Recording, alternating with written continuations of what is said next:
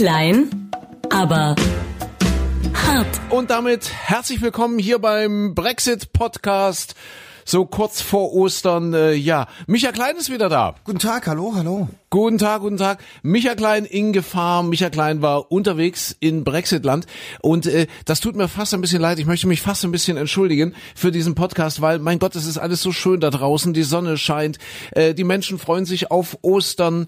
Es wird jeden Tag grüner. Es ist doch, und das nicht nur äh, wegen der tollen Umfragen für die Grünen in Deutschland.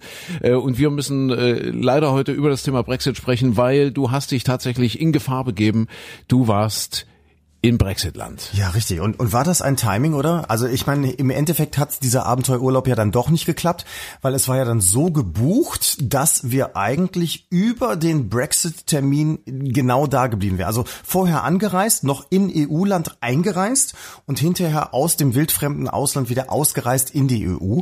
So wäre es ja geplant gewesen, wenn es der 12. April gewesen wäre. Stimmt, das war ja einer der in Frage kommenden Termine, 12. Mhm. April, der dann eben doch nicht zustande kam. Aber, naja, Micha, Mensch, du bist bist heil wieder da. Ach, ist das schön. Und vor allem wieder so ganz normal. Es war so eine ganz normale Ein- und auch ganz normale wieder Ausreise. Damit kann doch kein ja. Mensch rechnen. Okay, erzähl mal ganz kurz äh, über die Stimmung im Land. Also du warst so äh, in der Ecke Manchester, ja? Mhm, mh. Und äh, wie, wie müssen wir uns das vorstellen? Äh, stehen da an jeder Straßenecke demonstrierende Menschen mit, mit Pappschildern und die einen sagen Yes Brexit, die anderen sagen No Brexit und die anderen sagen Deal und die anderen sagen No Deal. Wie, wie, wie, wie müssen wir uns das vorstellen? Oder geht das, geht das den Menschen am Arsch vorbei? Das ist ja immer die Vorstellung, die man so hat, dass das in einem Land dann so, äh, das komplett überall zu spüren sein müsste. Also das ist ja bei, bei allen Dingen so. Auch in den USA stehen ja nicht alle auf der Straße und applaudieren für Trump oder schreien genau das Gegenteil.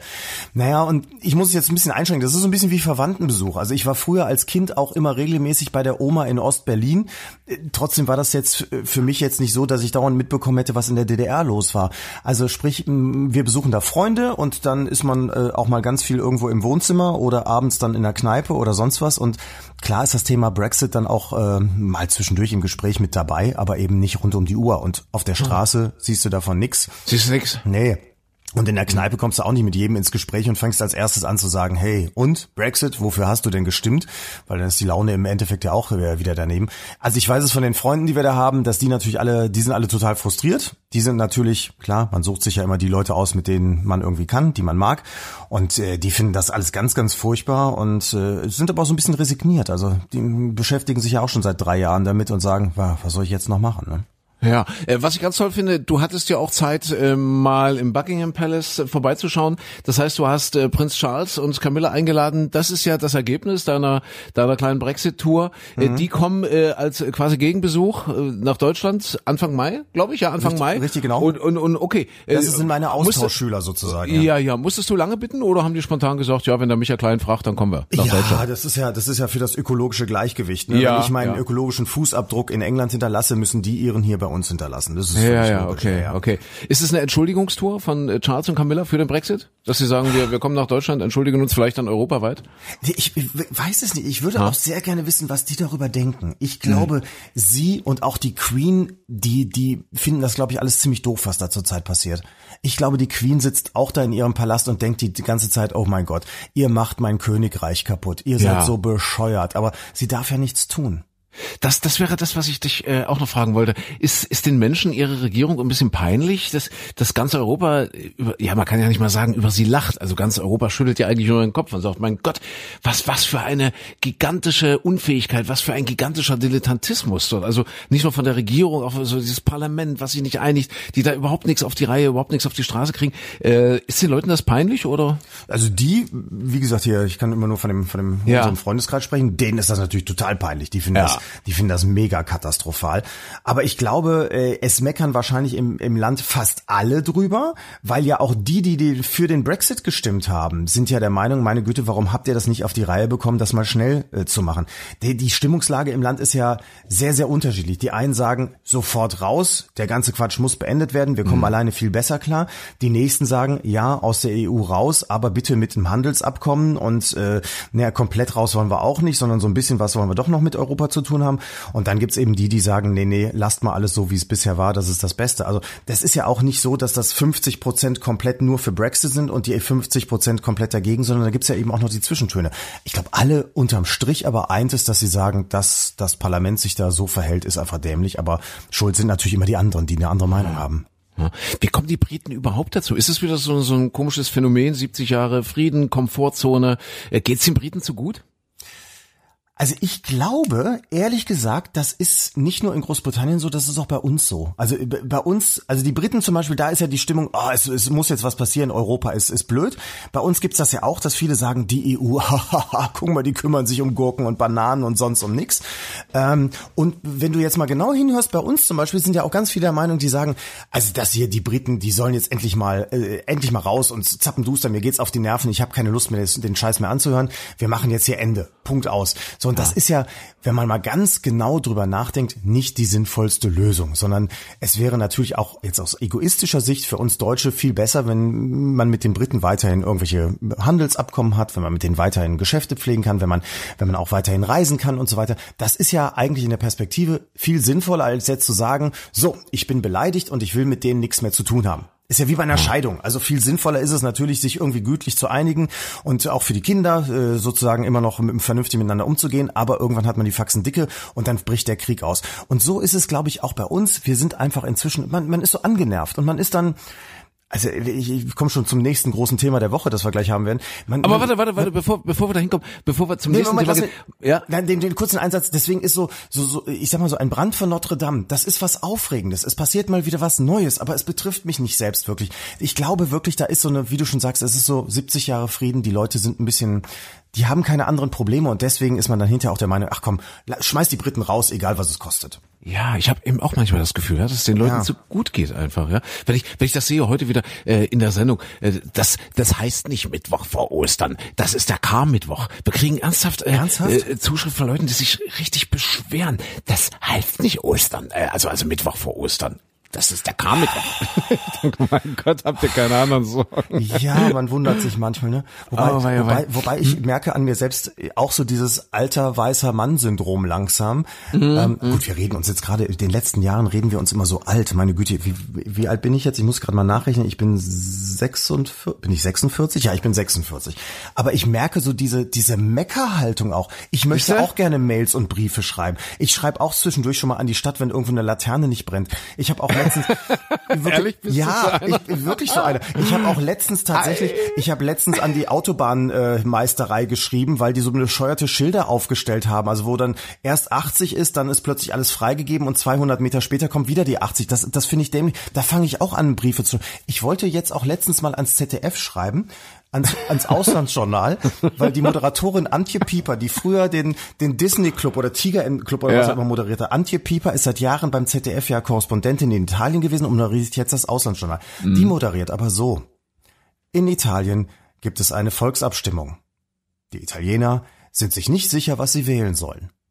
Und die lässt immer so riesige Pausen. Ich krieg da Herzrhythmusstörungen, wenn ich das gucke. Die ist ja nett, die Frau, aber warum lässt die solche Pausen? Das geht doch, da, da reg ich mich auf. Und, und über solche Sachen möchte ich Briefe schreiben. Äh, da setzt du dich hin und schreibst an den Habe ich nicht getan. Ich halte mich zurück. Ich mache es wirklich nicht. Aber, aber ich würde gerne. Siehst du? Und das sind die Leute, die auch über über K, K Mittwoch schreiben. Ja, äh, wahrscheinlich warst du das, oder? Natürlich. Ich schreibe unter, unter welchem Namen habe ich? Genau, ich schreibe dir jetzt immer E-Mails. Ich beschwere mich über Sachen.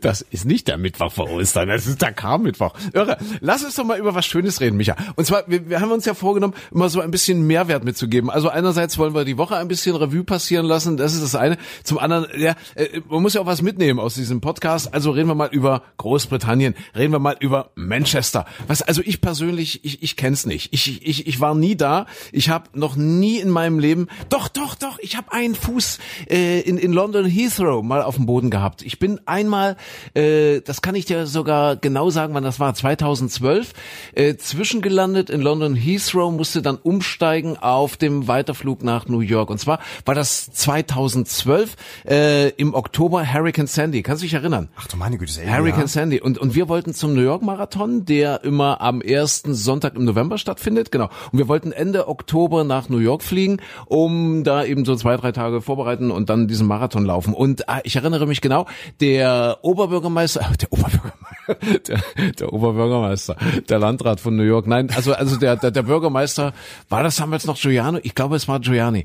Äh, der hatte gesagt, äh, trotz der schlimmen Verwüstungen durch Hurricane Sandy, nicht direkt in New York, aber im Umland so New Jersey, äh, hat er äh, sich dann mit einer Botschaft an die Welt, an die Läuferwelt gewandt und hat, glaube ich, am Mittwoch noch gesagt, New York empfängt die Welt und äh, es kann gelaufen werden und der Marathon findet statt. Dann haben sich 50.000 äh, Marathonis mit ihren Familien und Freunden und Laufgruppen und was weiß ich auf dem Weg nach New York gemacht. Und als dann, äh, keine Ahnung, 500.000 Läufer mit Anhang in New York eingetroffen waren, äh, Ende Oktober in, in, in diesem Jahr 2012, hieß es dann, okay, der Marathon wird jetzt doch kurzfristig abgesagt. Ah. Und es war irre schwer, überhaupt Flüge nach New York zu bekommen, weil durch äh, Sandy wurden sämtliche Flüge irgendwie storniert oder ganz viele Flüge storniert und deswegen mussten wir das irgendwie stückeln und dann sind wir letzten Endes über London Heathrow nach New York geflogen.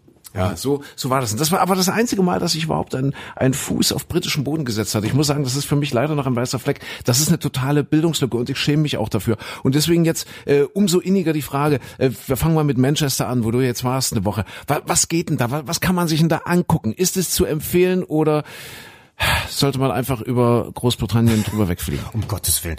Ähm, ja, also ich, das ist ja so lustig. Man hat ja immer nur so, so ein, ich wollte gerade sagen Inselwissen. Nein, also so eine Inselbegabung und ja. ich kenne dann auch immer nur so ein paar Spots. Das ist aber wirklich, das ist vergleichbar wie damals Besuche bei der Oma in Ostberlin. Da kennt man hm. auch das Wohnzimmer und dann eben vielleicht noch das Brandenburger Tor und nicht viel drumherum. In dem Fall ist es so, ähm, wir haben halt da Freunde und deswegen äh, fährt man immer wieder dahin und dann macht man so ein paar kleine Ausflüge mal und dann läuft man in der Stadt rum. Und die Stadt ist aber finde ich, ich habe sie inzwischen ins Herz geschlossen. Als ich das erste Mal hinkam, habe ich auch gedacht, Huch, so schön ist jetzt aber auch nicht. Also Paris, London ist alles schöner und ich wollte sagen, wenn ich, wenn ich an Manchester denke, denke ich an Chemnitz. Ja, so Industriestadt, so, so, so, so ganz viel Backstein. Das hat viel, viel gemeinsam. Also wirklich, Manchester ist ja wirklich äh, ganz viel auch äh, Tuchweber und so ja, weiter ja, gewesen. Ja. War der alte Karl Marx, hat der nicht auch irgendwas mit Manchester zu tun? Nee, ne? Der war nicht da, zufällig, oder? Nee, der war in London, glaube ich, eher. Der war in London, ja. Oder ich glaube ja, ja, ja. Ja, aber aber Manchester hat hat sehr, also geschichtlich sehr sehr vieles. Ähm, Musik zum Beispiel, unheimlich viele Bands sind in in Manchester geboren worden und und äh, groß geworden. Ähm, das ist eine kulturell interessante Ecke. Es gab auch äh, zum Beispiel die die großen Aufstände gegen gegen den Kapitalismus fingen auch in Manchester oft an. Und es ist eine sehr spannende Stadt, weil es eben ganz viele sehr alte Gebäude gibt, tolle, schöne Gebäude. Mhm. Also zum Beispiel ähm, das Rathaus, ähm, das sieht ein bisschen aus wie, wie Hogwarts von, von Harry Potter. Also wie so eine, eine riesige Burg mit, mit großen Türmen, hochgezogen. Ein wahnsinniges Gebäude. Dann ähm, gibt's eine uralte Bibliothek, ähm, die also wirklich, da, da hast du das Gefühl, du sitzt noch mitten im Mittelalter. Äh, die Kathedrale, ganz, ganz toll. Es gibt, es gibt alte Bars, die sind, äh, ich weiß es nicht, aus dem 14. Jahrhundert, glaube ich. Also richtig tolle alte Dinger. Und dazwischen dann ein paar äh, ja, Schandflecke der moderneren Architektur, aber eben schöne neue Architektur. du hast manchmal auf einem Platz stehst du, machst so, habe ich auch gemacht, die Panoramabilder mit der Kamera, schwenkst einmal drumherum mhm. und und deine Kamera wandert durch äh, durch acht, neun Jahrhunderte hindurch, weil alle Gebäude so direkt nebeneinander stehen. Und das finde ich macht den Charme dieser Stadt schon aus. Das ist das ist eben nicht Hochglanz, da gibt es auch viele schmuddelige Ecken, viele ja. viele Hintergassen, die sehr dreckig sind und dann eben auch ganz tolle Viertel. Es gibt in, in, in Chinatown zum Beispiel Beispiel, du, du hast das Gefühl, du bist wirklich mitten in China. Es gibt ähm, das war für uns natürlich das, das, äh, das Schönste. Es gibt ein ganz tolles schwules Viertel, die weltberühmte Canal Street, äh, Canal Street, so wird's betont. Ja, ja. Die ist in äh, Großbritannien deshalb berühmt, weil Manchester hat nach London die zweitgrößte schwule Szene und äh, die Fernsehserie Queer as Folk, die auch mal im wenn du, wenn du, wenn du sagst, äh, das müssen wir klar, du, du warst mit äh, mit deinem Mann dort, ja? Richtig, also du genau. warst mit, mit deinem Mann in Manchester, okay, alles klar. Und und da, da fühlt man sich dann auch wohl. Also man fühlt sich dort aufgehoben, man ja, fühlt sich dort geborgen. Ja. ja, das ist jetzt das ist jetzt nicht so ein bisschen wie wie wie Ghetto oder sowas dass man ja. sich nur da aufhält, aber es ist halt eine, ja. eine vibrierende Szene. Das ist jetzt nicht so wie, äh, was kennt man sonst so an Altstadt, äh, wo, wo eine Kneipe neben der, der anderen ist, aber wo es dann eher so Ballermann-mäßig abgeht, sondern es sind halt einfach die in, in einer Straßenecke, sag ich mal, ganz viele schwule Kneipen. Da ist eine sehr, sehr nette Atmosphäre. Du hast von Karaoke-Bar über, weiß ich nicht, Drag-Show und keine, alles Mögliche. Du hast so verschiedene Varianten. Was für mich immer ein Highlight ist, äh, es gibt so, so einen, eine sehr nette kleine kleine Café-Bar, die hat Monitore an, der, an den Wänden und da laufen dann so Musical und Disney-Lieder Ah. und Lieder aus irgendwelchen Filmen und plötzlich fängt alles an mitzugrölen und mitzusingen. Eine wahnsinnige Stimmung, also das kenne ich so aus Deutschland dann doch nicht. Okay. Äh, Manchester selbst, ist, ist das alles flach ringsherum? Ist es grün? Ist es grau dann? Oder, oder ziemlich grün, ein bisschen Ja? hügelig. Also Bisschen so, hügelig. Ja, ein bisschen so die, die also so so so, so leichte äh, Höhenzüge. Na, Höhenzüge ist jetzt übertrieben. Da denken bei uns jetzt alle hier an, an ans Erzgebirge oder so. Nein, es ist so hügelig, grün, gemütlich. okay, seid ihr mal rausgekommen? Also, also auch mal. Ja, das, das ist immer das Problem. Also Ja. äh, wenn man dann, wir sind so eine Truppe von äh, sechs, sieben, acht Leuten gewesen, da kannst du nicht mit einem Auto dann mal irgendwo hinfahren. Äh, da musst du dann Bus oder Bahn oder sowas Ja. nehmen. Und äh, mit dem Auto, ehrlich gesagt, jetzt irgendwie in jedem anderen Land würde ich sagen, hey, komm, wir mieten uns einen Leihwagen und dann fährt man mal rum. Aber ich muss ehrlich sagen, ich habe keine Angst vor Autofahren. Ich fahre in jedem Land der Welt. Ich fahre auch durch Paris, durch die schlimmsten Kreisverkehre. Das ist mir alles egal. Aber dieser Linksverkehr äh, ist nichts für mich. Nee, das, das will mein Gehirn, glaube ich, nicht mehr verkraften. Ich, das, das finde ich eben spannend, also wirklich mal aus den Städten rauszukommen. Äh, Ja. Weil ja eben 2012, als ich dann übrigens zum ersten Mal in New York war, äh, dieser Marathon ausfiel, hatten wir nun plötzlich ganz viel Zeit. Also eine ganze große Fläche Zeit, weil musst ja nicht mehr vorbereiten und machen, konntest du also ganz viel angucken. Und als dann so dieses ganze klassische Sightseeing New York abgehakt war, ähm, haben wir Folgendes gemacht. Wir haben uns einfach mal in einen Vorortzug gesetzt, also dort in der Central Station und sind, sind raus in Vorort und sind, keine Ahnung, zwei Stunden gefahren und zwar einfach Long Island bis an die östlichste Spitze. Du fährst ja dann so äh, durch die Hamptons, was, was ja, was ja so, so ein bisschen das Schickimicki-Viertel ist äh, und kommst dann irgendwo am östlichsten Punkt raus. Das ist Montauk. So, so, so ein kleines, äh, verträumtes Fischer, naja, Dorf ist vielleicht auch zu viel gesagt, aber total verträumt. Da sieht's aus wie an der Ostsee. Ich weiß gar nicht, ob wir schon mal drüber gesprochen haben hier im Podcast. Also total zu empfehlen, total schön. Du, du guckst aufs Wasser und dort tummeln sich die Söhle, äh, Seelöwen. Es ist einfach nur schön Montauk und du bekommst von dort aus eine völlig andere Perspektive auf, auf diese Stadt, auf diesen Moloch, der dort ist. Ja, wenn du dann wieder auf die Stadt zufährst und sich dann plötzlich so die Silhouette von New York abzeichnet. Ich finde das total spannend und das äh, ist, äh, glaube ich, auch ein bisschen wichtig, um so eine Stadt zu verstehen. Ja, einfach was, was so außerhalb der Stadt liegt. Also die haben ja dort äh, äh, Long Beach und so diese diese ewig langen weißen Sandstrände in New York. Vermutet ja kein Mensch, aber das ist einfach richtig toll dort, wenn man da einfach mal sich die Zeit nimmt äh, oder die Zeit hat, mal rauszufahren, raus aus der Stadt. Das finde das finde ich auch im, im Urlaub ansonsten das Schönste, wenn man irgendwo mit dem Auto unterwegs ist, also in in Frankreich, Italien oder sonst wo, und einfach in irgendeinem kleinen Dorf hängen bleibt. Das ist mir auch schon stundenlang passiert. Man sitzt in einem Straßencafé, das nicht das Schönste am Platz ist, sondern irgendwo in einer Straßenkurve liegt. Und man sitzt da und guckt sich die Leute an und äh, trinkt dann plötzlich den dritten, vierten Kaffee und sitzt da seit zwei, drei Stunden. Das finde ich die schönsten Urlaubsmomente. Das fehlt mir ehrlich gesagt jetzt dadurch äh, in England, weil ja, weil äh, das mit dem Autofahren, pff, vielleicht muss ich mich wirklich mal trauen, aber ich glaube, da müsste ich sagen, ich miete einen Leihwagen direkt draußen irgendwo auf dem Land und muss nicht noch aus der Stadt rausfahren, weil dieses Umdenken wirklich komplett auf der falschen Seite zu sein, das das ist sehr sehr Das ist komisch, ne, mit dem merkwürdig. Fahren, ja. Ja, glaube ich dir. Okay, dann, dann lassen wir das mit Manchester und wir machen New York. Wir gehen nach New York, Micha. Weil äh, heute die Meldung, äh, Donald Trump sagt seine Gegner für die Präsidentschaftswahl 2020, also, also nächstes Jahr voraus. Und äh, er sieht eigentlich nur zwei Gegner, den verrückten Bernie Sanders oder eben den müden, wie er selbst sagt, den, den müden Joe Biden. Äh, er könnte tatsächlich recht haben. Und das, das, das stimmt mich ein bisschen, ja, unruhig. Es beunruhigt mich tatsächlich, dass die Demokratische Partei drüben jetzt im Moment nicht wirklich viel mehr aufzubieten hat. Das heißt, wieder im Umkehrschluss, Micha, wir müssen das machen. Wir, wir müssen Ja. den Trump, wir müssen den Trump herausfordern. Ja, wir ich, dürfen ich glaube, ja nicht. ich wollte sagen, mittlerweile sind die Amerikaner wahrscheinlich so weit, dass sie auch Ausländer nehmen würden. Wir machen eine Doppelspitze. Wir machen die Doppelspitze in den USA, lassen uns dann den, den, den Hart Klein Tower in New York errichten. Ja? Oder vielleicht in Montauk, so ein Stück weiter weg. Ja, auch schön. Und von dort aus knüpfen wir dann die Fäden. Ist noch Platz das. bei diesem äh, Monument da, wo die vier Präsidentenköpfe in den Stein Ah ja, sind? das, das, das lassen wir rein. Na gut, da wird jetzt sicherlich erstmal Trumps Kopf noch dazukommen. Mal gucken, ob da noch Platz ist. Ach, Ja. der Jemine. Ja, Aber, aber das sind auch wieder so alte Männer, ne? Ich meine, Bernie Sanders ist ja noch der im Kopf jüngste von allen. Ja, aber ja. der ist doch auch schon, weiß ich nicht, geht der nicht auch knapp auf die 70 zu oder so? Ich glaube, der ist sogar schon drüber, aber dummerweise stimmt, also ich glaube, viele Amerikaner sehen ihn wirklich so ein bisschen als den verrückten Bernie Sanders an. Da liegt der Donald Trump gar nicht so falsch in seiner intuitiven Einschätzung. Ich glaube schon, dass viele Amis sagen, naja, so ein bisschen verrückt ist er schon, so, so ein bisschen links. Und ich, ich glaube, dass das in Amerika, in den USA nicht wirklich funktioniert, also nicht wirklich mehrheitsfähig ist. Ja. Ja, und Joe Biden, hm. Aber es ist interessant, dass es ja wirklich äh, inzwischen ja. immer mehr von, von den Persönlichkeiten abhängt. Äh, gut, bei, ja. bei Kennedy war es sicherlich auch so, dass die ja. Menschen den gewählt haben, weil er charismatisch war. Aber wenn man sich jetzt auch mal in Europa umschaut, also dass da plötzlich die, die Fernseh-Comedy-Stars alle die Wahlen gewinnen oder in ein, ein Macron, der ja auch mehr oder nicht ganz aus dem Nichts kam, aber so, so, so eine Gegenbewegung gestartet hat und der große Hoffnungsträger war.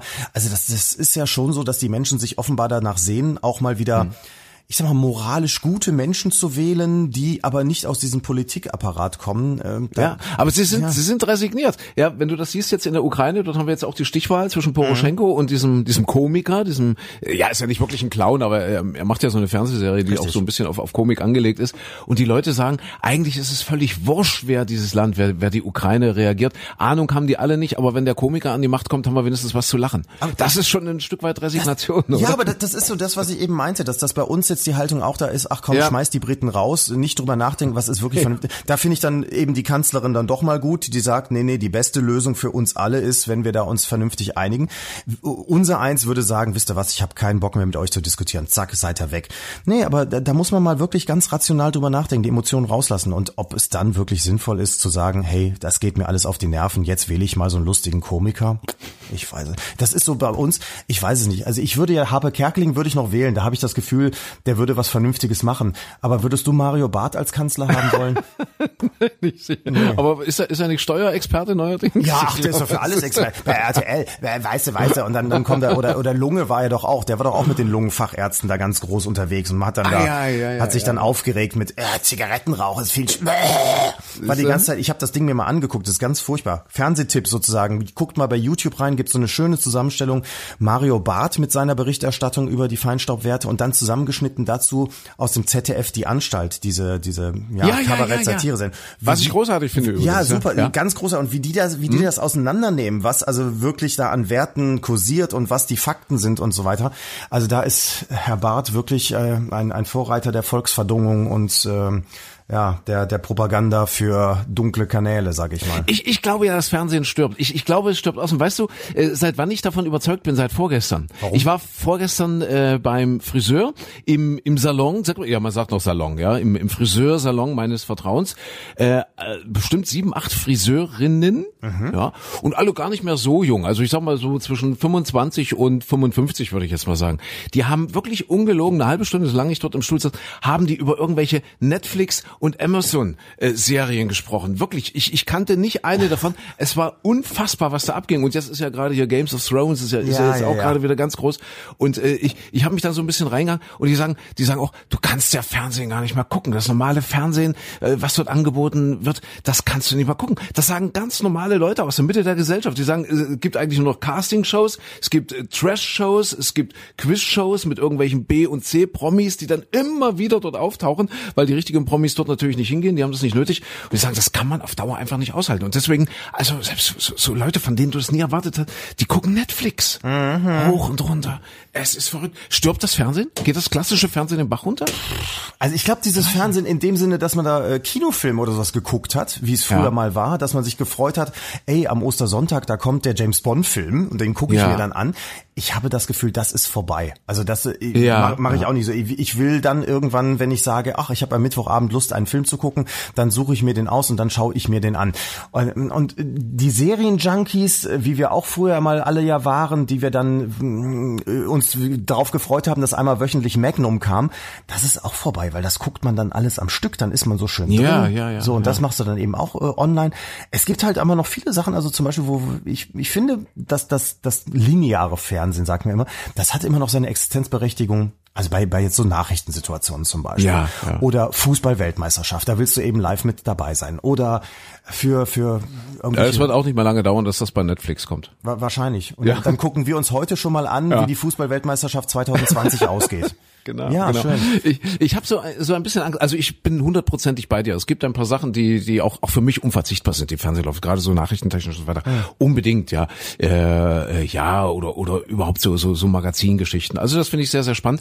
Ich habe ein bisschen Angst, dass sich so, so, so die Macher, die, die großen Strategen, äh, die dann zum Beispiel immer wieder Jahr für Jahr, ich weiß gar nicht, seit wie vielen Jahren das so geht, die zum Beispiel auf dieses Castingshow-Konzept setzen, ja, dass, dass die total daneben liegen, dass die sagen, hey, wir haben ja immer noch vier, fünf Millionen Millionen Zuschauer. Die Quote ist doch toll und da lässt sich Werbung einigermaßen mit verkaufen. Und solange das so funktioniert, so lange machen wir das. Solange sind wir doch dick im Geschäft und solange funktioniert ja Fernsehen auch noch. Ich habe ein bisschen Schiss, dass das ein Trugschluss ist, ja, dass sie sich so an diesen fünf Millionen orientieren und nicht merken, dass sie die Zielgruppe, die potenzielle Zielgruppe von den 40 Millionen anderen damit verbrennen. Also ich, ich kenne das Phänomen so ein bisschen aus der Radioszene, wo wir ja herkommen, wo man so oft auch gerne so, so, so bestimmte äh, Comedy-Geschichten abfragt. Ja, man mhm. hat jetzt in, in, irgendeinem Programm, in irgendeiner Morningshow irgendeine Comedy und man merkt, die, die ganze Sendung oder überhaupt das ganze Programm geht total den Bach runter und die Quoten werden jedes halbe Jahr, wir haben ja im, im Radio leider immer nur die Möglichkeit von Halbjahr zu Halbjahr zu gucken, wo wir stehen, also realistisch stehen mit der sogenannten Media-Analyse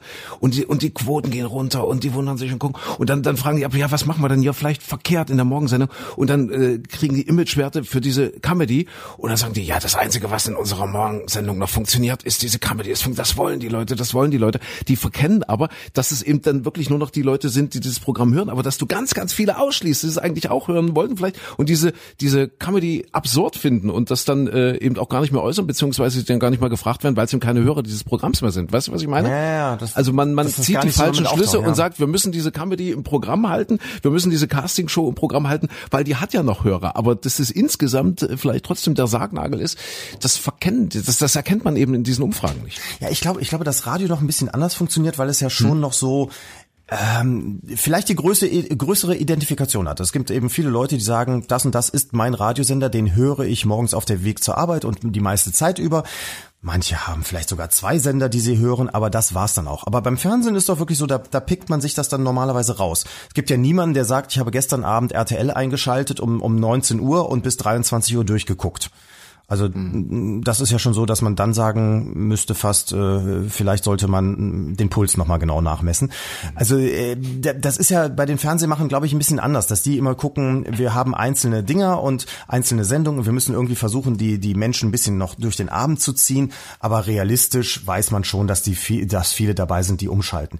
Ich glaube aber auf der anderen Seite auch, dass viele Fernsehsender uns Zuschauer im Laufe der Jahre kaputt gemacht haben. Also, dass mhm. ich zum Beispiel, ich habe immer, wenn ich so, so irgendwie eine neue Serie im Fernsehen entdeckt habe, wo ich dachte, oh toll, freue ich mich jetzt drauf. Da die läuft jetzt äh, über die Woche hinweg. Und habe auch vieles dabei, was ich mir dann aufgenommen habe und dann immer von Woche zu Woche mal geschaut habe. Und immer die Serien, die ich gut fand, die wurden dann immer abgesetzt.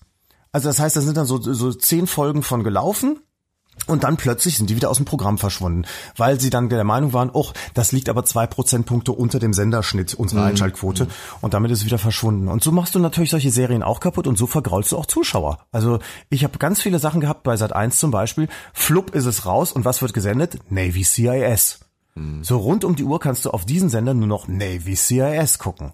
Oder die nächste Castingshow. Oder, ja, oder die nächste ja, Trash-Show. Oder die nächste Quizshow. Es gibt auch die schönen, es gibt auch die schönen Beispiele. Zum Beispiel da denke, da denke ich immer bei diesen, bei diesen, bei diesen, bei diesen, bei diesen Castingshows denke ich immer, das ist so, äh, äh, ja, sie verbrennen sich ihre, ihre Zuschauer damit, so wie sich das Radio ihre Hörer oder seine Hörer verbrennt, weil es zum Beispiel immer dieselbe Musik spielt. Ja, also frag, frag ja. 100 Leute, was stört dich am Radio? Ah, dass alle die gleiche Mucke spielen. Das ist ja, ist ja so das, was du kriegst. Und, und ich, ich glaube, dass man von diesen, von, von diesen Leuten ganz, ganz viele äh, verliert einfach.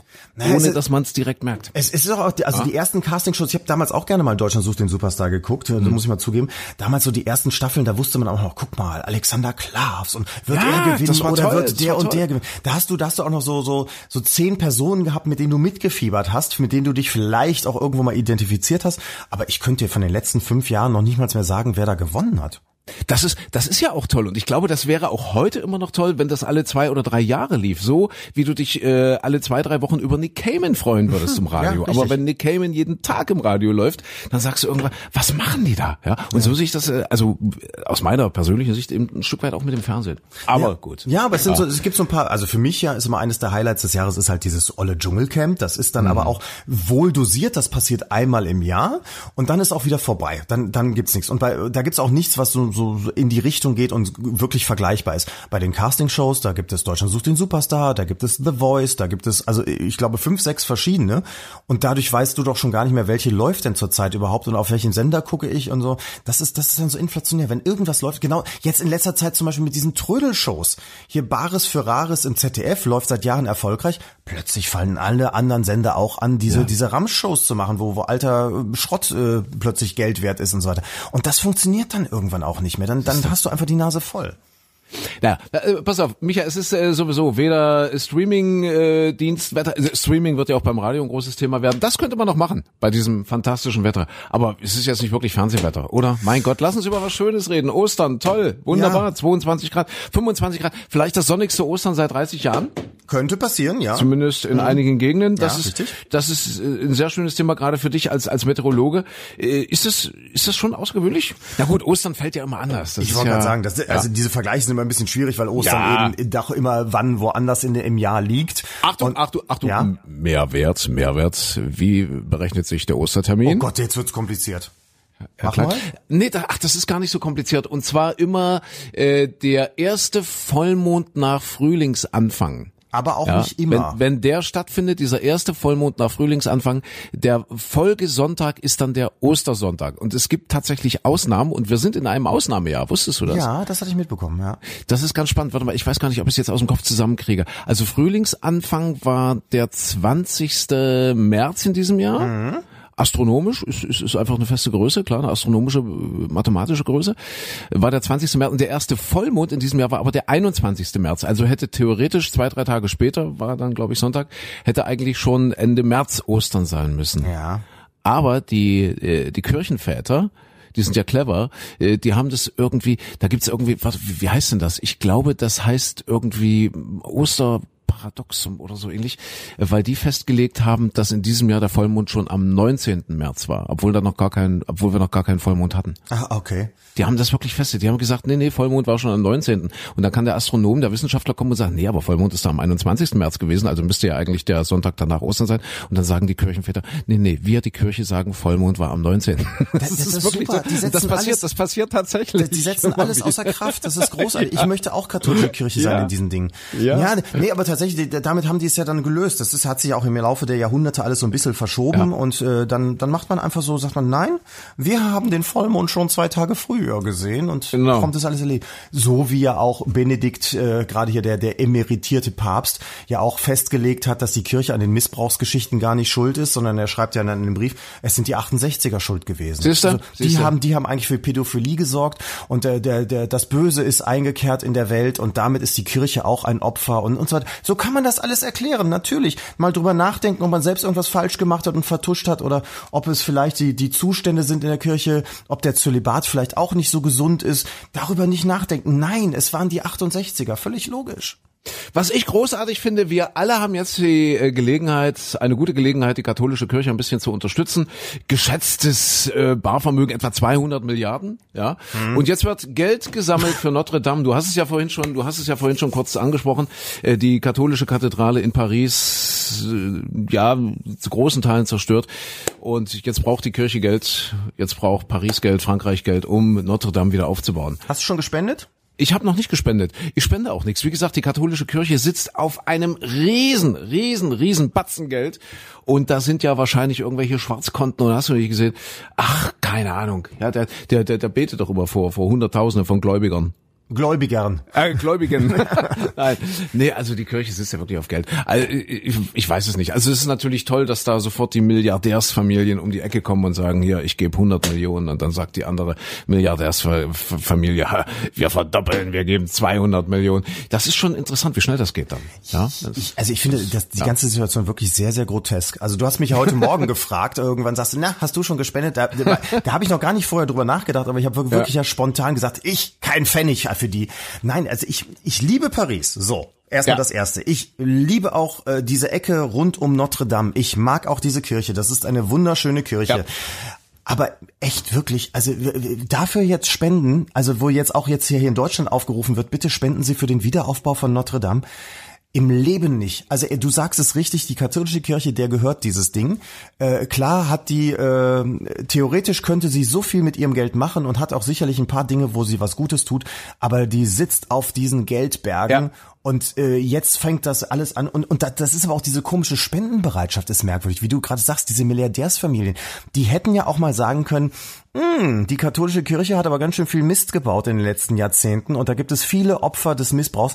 Wir versuchen die zu unterstützen, wir helfen da. Aber das ist natürlich dann wieder nicht schick genug, weißt du? Das ist so wie, wie Spenden für die Kinderkrebsklinik. Die gibt es in allen Städten. Ja. Das ist traurig, wirklich. Das ist auch gut angelegtes Geld. Aber zum Beispiel für, für andere Geschichten wie, weiß ich nicht, nicht. HIV-Infektion oder so, da wird dann nicht so viel gespendet, weil das ist wieder so ein, oder Drogen, Drogenrehabilitierung oder so. Nee, das ist was Schmutziges. Da machen wir nichts dran. Oder, oder noch ganz anders, jetzt wirst du mir wieder die Rübe runterhauen wollen, ja, und sagen, aha, du wieder. Aber äh, sie hätten ja auch sagen können, mein Gott, äh, französische Kampfjets haben im, im Mittleren und Nahen Osten, ich weiß nicht, wie viele Moscheen zerstört zum und, und, und, und ganze Städte äh, dem Erdboden gleichgemacht.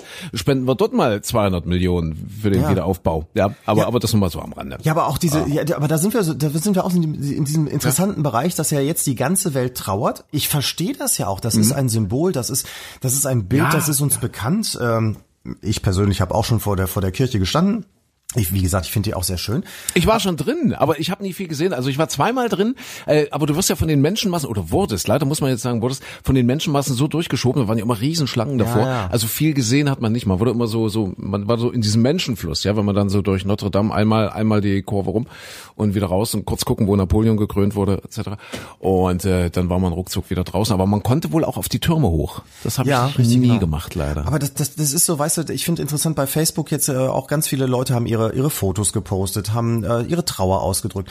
Ja. Ich habe bei einem Radiosender gehört, da da sollte man dann äh, seine E-Mails, seine Erinnerungen, seine seine Fotos schicken und so weiter. Ja, und was was kommt da an Erinnerung? Ich habe vor Notre Dame gestanden. Ach, die war so schön. So, also, und ich habe damals bei euch schon Nick Cayman gehört. ja, so, so ungefähr. Es, so, aber das, das, weißt du, das ist komisch. Mir hat letztens eine Freundin gefragt, als der Anschlag passiert ist in Christchurch in, in Neuseeland Ja, auf die ja. Moschee. 50 Menschen tot, 50 verletzt. Und da sagt sie, komisch, ich habe bei Facebook nirgendwo gesehen, dass jemand ges geschrieben hat, I am Christchurch oder I am, I am a Muslim oder sonst was. Was in, in Paris nach dem Anschlag war- der Fall war. Das alles, je suis Bataclan und so weiter. Das ist so, wir Menschen sind bescheuert, was diese, diese Anteilnahme angeht. Das eine, also dass da ein Kirchturm eingestürzt ist, äh, das betrifft uns stärker, als dass da 50 Menschen gestorben sind. Oder äh, 160 Tote, 23. März, ich habe es eben mal nachgeguckt, der, der letzte große Anschlag, 160 Tote in Mali in einem Dorf, weil da Extremisten Ja. reingefallen sind, 141 Tote am 11. Februar in Nigeria, 126 Tote in Afghanistan, riesige Anschläge, von der Todeszahl mehr als in Christchurch oder sonst wo, aber es, es, es Ja. bildet sich bei uns nicht ab, wir, wir haben da kein, kein Verständnis für. Ja, die deutsche Regierung äh, sagt, wir stellen äh, die Rüstungsexporte zumindest temporär nach Saudi-Arabien ein, nachdem der Fall Khashoggi bekannt wurde. Ja. Ein, also ein einziger Fall, der tragisch ist, der, nein, der ist nicht tragisch, der ist katastrophal, das ist ganz furchtbar schlimm.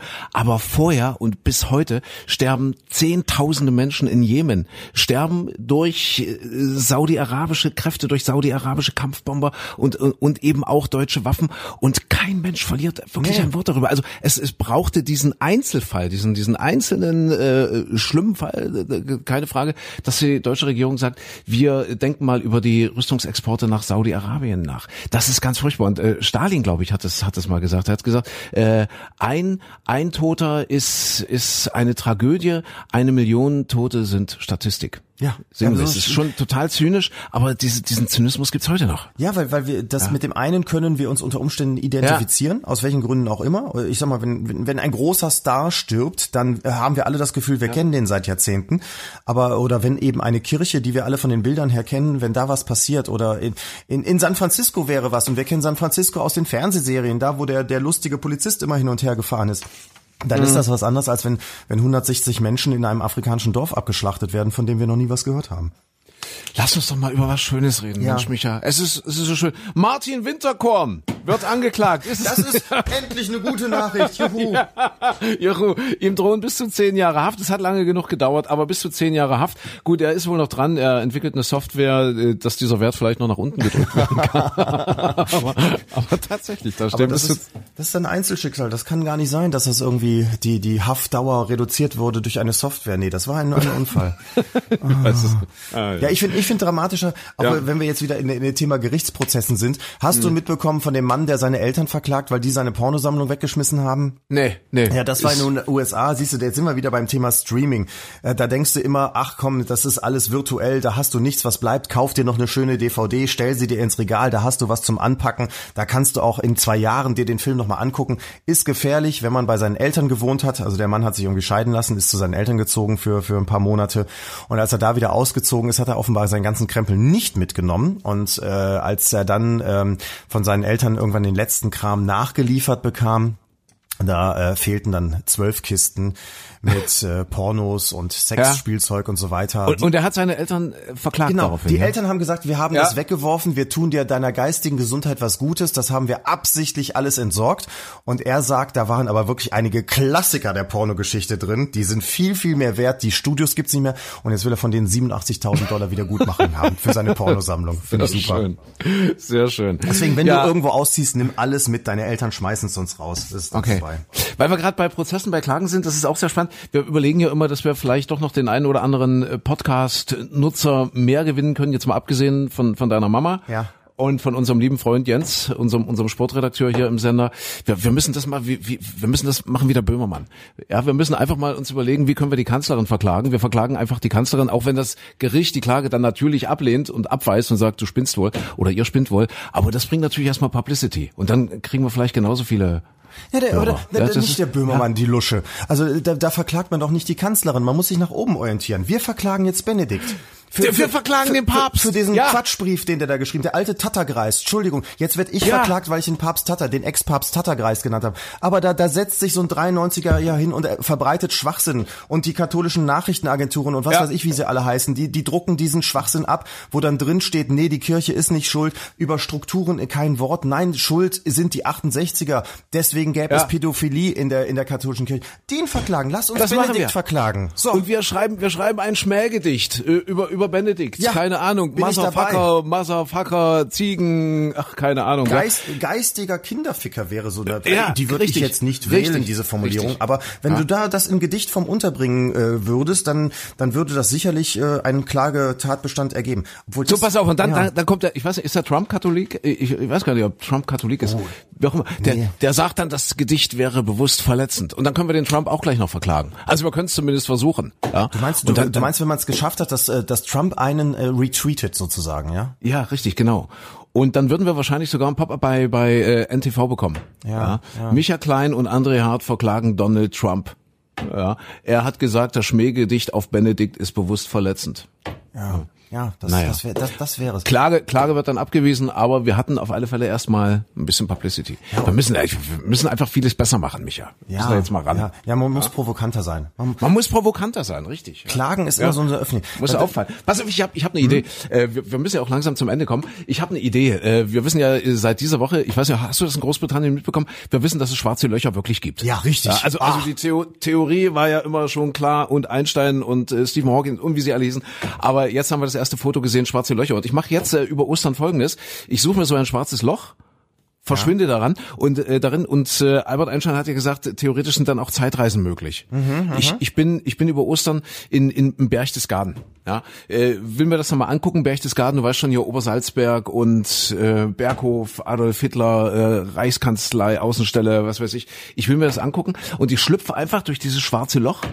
Ja. 90 Jahre zurück, befinde mich dann äh, im, im April 1929 Ach du meine Güte. treffe dort den, den kleinen gefreiten Adolf Hitler, der dort, na gut, der war damals schon ganz gut unterwegs. War der da schon auf 29. dem da, hat er, da, hat er, da hat er schon an der Machtbasis gewerkelt. Ja. Aber ich treffe den dort, da hatte der dort wahrscheinlich noch keine Leibwache und, und äh, das war auch alles noch kein Sperrgebiet dort auf dem Obersalzberg. Und ich hau ihm einfach eine vor die Nuss, dann buddel ich ihn irgendwo ein und dann verläuft die Geschichte ganz anders. Dann komme ich wieder zurück. Das wäre das wär doch auch Pu- Publicity, oder? Das, ich will mir das dort wirklich mal angucken. Und wer weiß, wie die Geschichte verlaufen wäre, wenn ich den dann wirklich treffe dort, den, den Adolf. Ja, jetzt- jetzt- und, jetzt kommt und ihm eine vor die zwölf haue. Jetzt kommt also dieses- vielleicht will ich vorher noch eine Stunde mit ihm reden und dann habe ich ihm eine vor die zwölf. Ja, aber jetzt kommt ja dieses Paradoxon. Nicht, dass wenn du dann wieder zurückkommst, dann weiß ja keiner, was du da wirklich verhindert hast. Ja. Dann- dann hast du Stimmt. auch keine Ach so, dann haben wir, haben wir auch wieder nichts davon. Nee. Ja, hast du auch wieder Nee. recht, ja. Das stimmt. Aber wer weiß, wie das alles gekommen wäre. Ohne Hitler. Mein Gott. wie sich alles inter entwickelt. interessante Gedankenspieler. Keine Ahnung. Interessant, interessant. Wäre jemand passiert. gekommen, der noch bekloppter gewesen wäre? Oder, Oder hätten die, die hätten sich wahrscheinlich damals schon zur großen Koalition zusammengefunden, irgendwie, so die konservativen Parteien, die SPD, keine Ahnung. ob es dadurch besser gewesen wäre? Ja, weiß Die man. Linke hat sich immer schon bekriegt und ist deshalb klein geblieben. Also wahrscheinlich wär's, wär's damals dann schon zur GroKo gekommen. Ob der Begriff GroKo dann schon salonfähig gewesen wäre, keine Ahnung. Ja, vielleicht hätte es einen. Krieg gegeben, aber eben nicht mit den menschenverachtenden Auswirkungen, äh, den Holocaust und so weiter. Weiß man, weiß man alles nicht, ne? Man weiß es nicht. so Wenn es keinen Krieg gegeben hätte, wer weiß, wie weit, wie weit die Menschheit heute wäre. Vielleicht hätte, wären nie Atombomben entwickelt worden. Ja, weil wenn, wenn dieses Feindbild weg, äh, Sowjetunion damals wie sie hieß, die wäre wahrscheinlich schon nach ein paar Jahren, ein paar Jahre nach Stalin zusammengebrochen, weil weil es hätte ja dann auch keinen Ostblock gegeben, wenn es kein, ja, also der ist ja auch nur äh, durch durch den Zweiten Weltkrieg entstanden. Es hätte keinen Ostblock gegeben, die äh, Sowjetunion wäre weitestgehend isoliert geblieben, wäre wahrscheinlich zusammengebrochen. Also man hätte so viel Geld in, in nützliche Dinge äh, hinein investieren können und und so viele Sachen entwickeln können, wenn es wenn es diese großen Kriege nicht gegeben Ja, umgekehrt sind diese Kriege ja aber auch Innovationsmotoren immer. Also in dem äh, plötzlich ist ganz viel Geld für für solche Forschung da, plötzlich wird investiert, plötzlich wird gemacht und getan. Man, man weiß es nicht. Also da bleiben ja auch Sachen hinterher übrig. Äh, weiß ich nicht, die die die Turbinenantriebe der der Flugzeuge und so weiter und so fort wurden äh, gerade im Krieg noch weiterentwickelt und solche Sachen. Also es ist so nicht so einfach zu sagen. Das, da, da Wir- beschäftigen wir werden- ganze Spielfilme mit. Wir werden es vielleicht erfahren, wenn es mir gelingt, durch Schwarze Loch. Ja, also erstmal bin ich in der Gegenwart und das ist ja total spannend. Obersalzberg, äh, also das war ja ursprünglich nur eine kleine Ferienhütte, der Berghof. Der hieß auch ursprünglich ganz anders. Und als Hitler dann 33 wirklich an die Macht kam, haben die dann das ganze Areal dort aufgekauft. Wer nicht verkauft hat, also sie haben wohl sogar Preise über den Verkehrswert geboten, die Nazis. Wer aber trotzdem nicht verkaufen wollte, der kam nach Dachau ins KZ, so, so lange bis er weichgeklopft war. Und äh, irgendwann gehörte dann dieser Obersalzberg eben wirklich nur den Nazi-Bonzen. Das war dann alles Sperrgebiet. Ja, und dort wurde ja dann residiert und er hat ja dort eine Außenstelle der Reichskanzlei eingerichtet und so weiter. Das ist alles Geschichte. Äh, und äh, dann kam ja das Ende des Krieges, wurde bombardiert, stand aber soweit in seinen Umrissen noch. Ich glaube, Anfang der 50er Jahre wurde dann alles gesprengt auf dem, oder, oder man sagt, auf dem Obersalzberg, ist ja falsch. Obersalzberg ist ja ein Stück von der, von der Gemeinde. Es ist ja eigentlich ein kleiner Ort, ja, Obersalzberg. Also, also, äh, ein, ein, ein Teil von Salzberg. Und Obersalzberg ist halt wie so eine Art Plateau. Und was ich total spannend fand, bis 1996 gehörte das alles noch den Amis. Erst, erst 1996 wurde das zurückgegeben. Dann war dort platte Wiese, haben die das platt gemacht, ja, alles. Also schon in den 50er Jahren beginnt, damit eben dort äh, jetzt keine Heldenverehrung stattfinden, Helden im, in Anführungszeichen. Und dann wurde beschlossen, dass dort auf diesem Areal zwei Dinge gebaut werden dürfen. A, diese Dokumentationsstätte, äh, und B ein Hotel. Und in diesem Hotel bin ich. Ich weiß, in diesem, ich- ich in find jetzt diesem Hotel kommen wir unter und ich bin wirklich mal gespannt, wie, wie, wie das aussieht. Ich finde dein, deine Urlaubsplanung interessant. Andere Leute fahren dahin irgendwo in den Urlaub, um braun zu werden. Und du anscheinend auch. Nein, gar nicht, im Gegenteil. Es interessiert mich auch nicht. Ich möchte gerne im nächsten Podcast darüber berichten, was wir dort wieder fahren. Über und, Obersalzberg. Wie ich jetzt gelernt habe, nicht über den Obersalzberg, sondern über Obersalzberg. über Obersalzberg. Ich, weil, weil ich glaube, der Obersalzberg im eigentlichen Sinne der existiert. Es ist kein Berg, der da, der da steht und so heißt. Ja. Ah ja, okay. Wenn ich richtig informiert bin. Ich, ich habe ja auch nur Halbwissen. Also vielleicht gelingt es mir auch, durch das schwarze Loch zu schlüpfen, dann wird der nächste Podcast Durch das braune. Loch, ja, ja.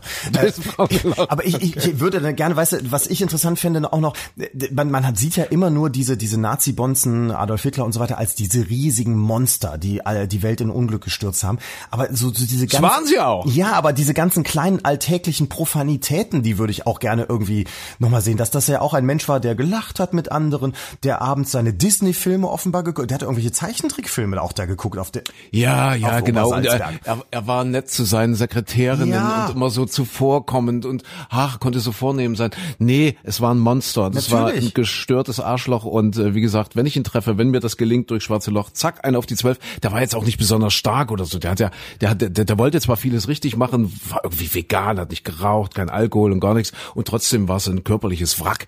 Ja, also Ja, ich, ich du glaube, seine wahrscheinlich größte Waffe war sein Mundgeruch. Also wenn er dich anhaucht, dann schnell vorher in die Hocke gehen. Gut, dass du mir das sagst. Ja. Ich, ich nehme dann so, einen- so einen Mundschutz mit.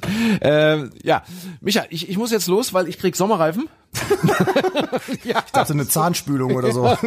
nee, nee, ich krieg Sommerreifen. Deswegen, ich bin dann Termin. Jetzt, jetzt wollen natürlich alle Sommerreifen, wo das Wetter Logisch. so toll wird. Ja, äh, deswegen muss ich den Termin einhalten. Äh, gibt's gibt's zum Schluss noch? Äh, nee, kannst du mal gucken bitte? Ober, Obersalzberg. Ich glaube, das liegt so um die 1000 Meter hoch. Nee, das ist auch kein Schnee mehr, oder? So, so hoch ist das sogar? Ja, ja. Ach, ich dachte gar nicht, dass es so hoch wäre gewesen wäre. Doch, ich habe mich nie beschäftigt. Ich meine ja, ich glaube ja, das liegt schon relativ hoch. Ach, das ist ja Wahnsinn. Ähm, Guck mal, du bist der Meteorologe. Ja, ja, ja, ja, ja. Danke, dass du mir das nochmal sagst. So. Ja. Ähm, man vergisst das ja so leicht. Ähm, nee, die haben über die Osterfeiertage auch so, ja, 22, 23 Grad, wären natürlich die Ecke drumherum, ich sag mal München und so weiter, werden auch schon teilweise 25 ja. Grad überschritten. Aber ganz da oben auf Obersalzberg ohne den. Also schon, ich, ich denke mal so bis 23 Grad wirst du auch hinkriegen. Ja. Das ist, ist wunderbar. Gut, dann kann ich guten Gewissens mit den Sommerreifen fahren. Das heißt, wir müssen jetzt auch auf den gespielten Witz verzichten oder hast du einen kurzen? N nee, leider nicht. Hast auch keinen? Nein, ich oh. habe auch keinen. Oh, so viel Dramatisches. Das tut mir leid. Wir haben jetzt auch leider keine Zeit mehr, liebe Podcast-Gemeinde, über den gespielten Witz nachzudenken oder irgendwie schnell nochmal zu recherchieren, weil ich muss jetzt wirklich los. Es tut mir leid. Sommerreifen, ja. Micha. So, wenn der Termin weg ist, muss ich wieder zwei Wochen warten. Ja, ja, nee, um Gottes Willen. Beeil dich, sonst kommst du nachher. Jetzt wollen alle. Mit Winterreifen auf Obersalzberg. Das wollen alle. Das wollen alle. Das wollen alle. Okay, Micha, dann äh, wunderschöne Ostern. Ebenso. Viel Spaß da oben. Äh, ja, und dann, ich wollte gerade sagen, grüß, nein, grüß ihn nicht, sondern aber voll auf die Zwölf von mir mit, wenn du dann da die, deine Zeitreise vollziehst. Alles ich bin gespannt, ob sich dann im Laufe des Osterwochenendes bei mir einfach plötzlich alles verfärbt, alles sich ändert und die Welt eine andere ist. Dann, ja, wenn ich nee, das nee. irgendwie merke, dann weiß ich, ah, du hast ihn erwischt. Kein Mensch will zu Ostern braune Eier. Weiße Eier. Weiße Eier sind gefragt, weil nur die lassen sich ja färben. Ja, ja so. stimmt. Micha, das war jetzt das Wort zum Sonntag und damit wunderschöne Ostern. Ostern frohe Ostern. Ja. Genau. Und nicht vergessen, es heißt Karmittwoch. Karmittwoch, ja, das ist die wichtigste jetzt, jetzt ist immer Karmittwoch. Was ist denn, wenn ja, also. ich jetzt den Papst treffen würde in der Zeit? würde ich ihm auch eins auf die Nase geben oder was würdest die, was würde der Welt mehr helfen? Drei, drei Jahrhunderte zurück zu nee, nee, nee, Moment, den Papst, den verklagen, den, den verklagen wir erstmal. Den verklagen wir ja, und, und, und, auch mit diesen ganzen Begrifflichkeiten. Und dass die festlegen können, wann Vollmond ist. Ja. ja. Dass sie sagen können, am 19. März ist Vollmond, dabei ist am 21. März Vollmond gewesen. Also, ja, das, das, das wird, das, das wird eine größere Klage. Also mit diesem moralischen Dilemma ja. bleiben wir jetzt äh, stehen. Würde es ja. mehr Sinn machen, einem Papst eins auf die Nase zu geben oder Adolf Hitler? Dass man zu diesem oh. Vergleich schon gekommen ist, Wahnsinn. Ich, ich wollte jetzt mit, mit schönen Gedanken rausgehen. Ja, ist schon ein schöner ja, Gedanke. Mit einem, mit einem schönen Gefühl, Micha. Also frohe Ostern und äh, wir hören uns. Schöne Ostern. Bis dann. Tschüss.